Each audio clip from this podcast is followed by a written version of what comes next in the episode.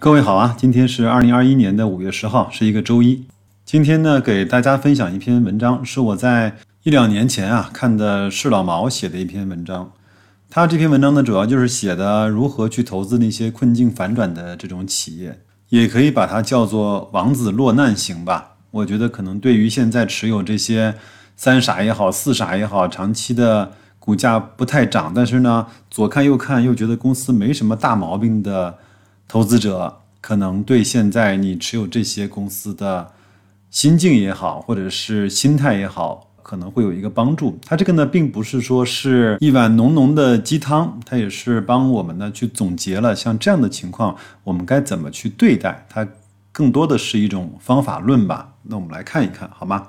是老毛呢说，他说这种投资呢要准备注意的有几条啊，第一个呢是长期等待，优质的股票呢纳入股票池，长期的去追踪它。像鳄鱼捕食一样的静静等待危机事件的出现。好公司啊，在百分之九十九的时间是没有什么投资机会的，因为那个时候估值都不算太便宜，因为市场不傻，股价呢不可能大幅的偏离整个它的估值。只有在黑天鹅出现、爆发出行业丑闻、公司丑闻的时候，才能够出现这种恐慌性的下跌，进入架头们的瞄准的射程。这就是呢。芒格以前说过的，就是要等待那种把聪明人都吓傻的机会，才是我们这种投资者应该出手的机会。第二个呢，叫时刻准备啊，机遇呢只光顾有准备的人。台上十分钟，台下十年功。危机时刻出现，可能只给我们十分钟的决策时间，要抓住这决定性的十分钟，前提是你准备了十个月以上。对公司的基本面深有把握，胸有成竹，才能够在那十分钟做出你非常正确的、从容果断的投资的决策。嗯，但是呢，白老师想跟大家稍微的宽慰一下，在投资上呢，一定不是只有十分钟嘛，有可能他在落难了之后，他会在这个底部被人瞧不上的这个价格会徘徊一段的时间，也可能是几个月，也可能是一两年，都有可能。我觉得这个不用太着急，好吧？第三个呢，叫危机决疑，就是要深刻啊的剖析危机事件的性质和具体的影响，至少呢要去给自己发来三个灵魂的拷问：第一个是危机对公司核心竞争力的影响；第二个呢是对行业格局和战略执行的影响；第三个呢是对公司内部管理团队的影响。如果危机强大到足以摧毁公司，那么那个时候逃命是你的第一要务，反之则构成投资的机会。我也请各位去审核一下，如果跟白老师一样持有格力、万科、平安，他们这三家公司碰到的无论是行业的还是公司的问题，会不会让这个公司得到摧毁？你想想看，静静的问一下自己。如果你想想看，如果万科在那个地产行业公司毁灭了。平安在保险公司这个行业，或者是金融集团这个行业被毁灭了。那格力呢，在家电制造业这样的行业，它被毁灭了。那你想想看，那三个行业会是一个什么样的情况？你觉得那种情况会发生吗？或者说，它在很短的时间内一夜就会发生吗？至少白老师我是不这么认为的。但是我也不是说这家三家公司都已经完美无缺了，他们有各自的问题，也都有各自要面临的要解决的困难。这个困难走出去之后，它可能有一个更好的光明前途；如果走不出去，它可能较多的时候也可能会陷入到它现在的困境和泥潭，好吗？第四，估值为锚。危机的好处呢，是给股价带来罕见的安全边际。整体性的行业危机还可能引发行业洗牌的重大的机遇，让好企业享受戴维兹的双击。如零八年的伊利呢，成为了这种十倍股。那危机中需反恐，反恐不难，估值呢是毛。巴菲特的毛呢是四毛钱去买那个一块钱的东西。也就是内在价值呢的四折才值得去买入，这一标准的正常情况下是不可能出现的。买家是 SB 啊，所以呢，老八出手的时候呢，更多的是危机投资，比如说美国运通、富国银行、华盛顿邮报。如果呢危机没有强大到去消除泡沫，仅仅是在喜马拉雅山上挖个坑，那个绝对是一个陷阱，而不是机会。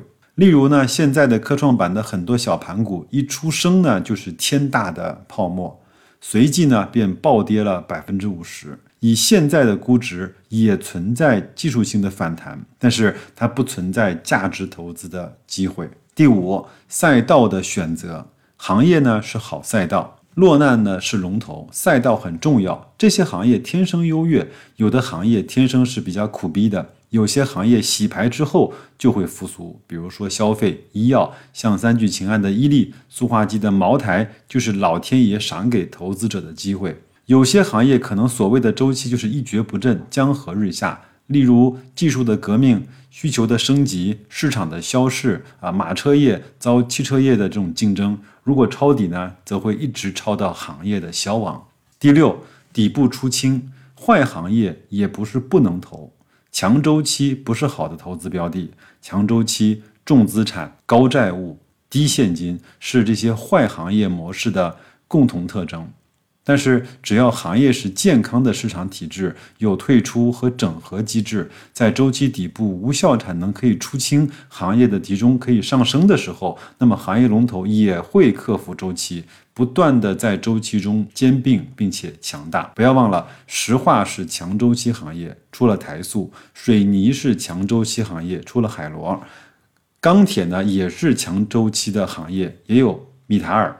航空公司受过巴菲特的多次的诅咒，还有西南航空这样的公司。中国的钢铁业为什么长期不死不活，被市场抛弃？就是因为市场化率不足，中国特色、国企加地方保护，过剩的产能啊，长期无法有效的出清，只能够依赖供给侧改革，通过政府之手来压产能，市场越来越计划，行业呢越来越僵尸化。相反，房地产行业。倒是一个高度市场化的行业，民企为主体，退出、兼并、收购，能迅速的出清龙头呢，能够迅速的整合市场。只要房地产市场的这个市场存在，就会胜者为王，剩下来的胜。这就是为什么同样是强周期行业，地产要比钢铁的投资机会要好得多得多。第七，时间为友。短期的股价不可预测，即便是在危机中买入，也需要时间，先生啊，证明你是对的。老八呀，在危机中投资，即便是股价超级便宜，买入之后也会可能被套个两年三年，这种情况也经常发生，也非常的正常。如果公司的业绩和股价长期不能修复，那么就要检验自己的投资逻辑了，可能是买错了。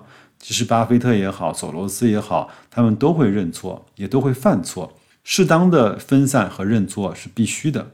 这七条呢，是我对危机投资的经验总结。今年呢，其实是危机投资的收获大年。他那篇文章写在二零一八年、一九年左右啊。他说，不光是手机的产业链，猪肉股呢，其实也是一次典型的事件驱动的危机投资。猪瘟呢，是天然的供给侧改革。去产能之后，就是肉价暴涨，肉价暴涨带来相关公司的业绩暴增，业绩改善带来二级市场的反复炒作。作者呢在文章里强调说，现在已经不大再适合和不建议大家去炒这些东西了，因为基本上已经是名牌了，而且，呃，是老毛呢也比较抵触这种农业类的公司，因为老千太多，极少值得长期持有的，对吧？白老师记得有一句。就是俗话叫家财万贯，带毛的不算。就是说，你家里面无论是再有钱，你的钱都是在什么牛啊、羊啊、马呀、鱼呀这些身上，猪啊身上，很可能一夜之间你就被反成赤贫了，都有可能啊。他说：“我倒是建议呢，那个带量集采风暴中的医药股，需求萎靡中的汽车股，是不是有可能会构成下一次的危机投资的机会？是机会。”还是陷阱，还看不清楚，需要跟踪，需要观察。文章呢很简短，也非常的容易理解。我呢就给大家分享到这儿。我也希望各位能够慢慢的去仔细的多听几遍。我觉得边听边思考，最好能够把你思考的结果拿一张 A4 纸把它写下来，写出来你的关于逆向投资。呃，危机投资，王子落难的时候，你的投资方式。另外呢，你即便要去在危机中要去抄底一家企业，也要懂得不要太集中，要去分散。要按照一定的节奏，特别是最好能够制定一一些计划，去慢慢的买入那些在落难中的王子的公司，好吗？很多人是以百分之五、百分之十为一个档口去买，我觉得这没问题。定好你自己的，分配好你的资金，我觉得呃，尽可能把你的资金分配到能够买到一个让你炸舌的这样的一个成本，这个时候你就不太会。为你的资金经常很快的被打光而感到焦虑和发愁了，好吗？多听几遍，有问题在节目信息区留言，也可以加白老师的微信。都说我像白老师的首拼字母，我们保持交流，一起成长。那就这样吧，祝各位生活愉快，投资顺利，再见。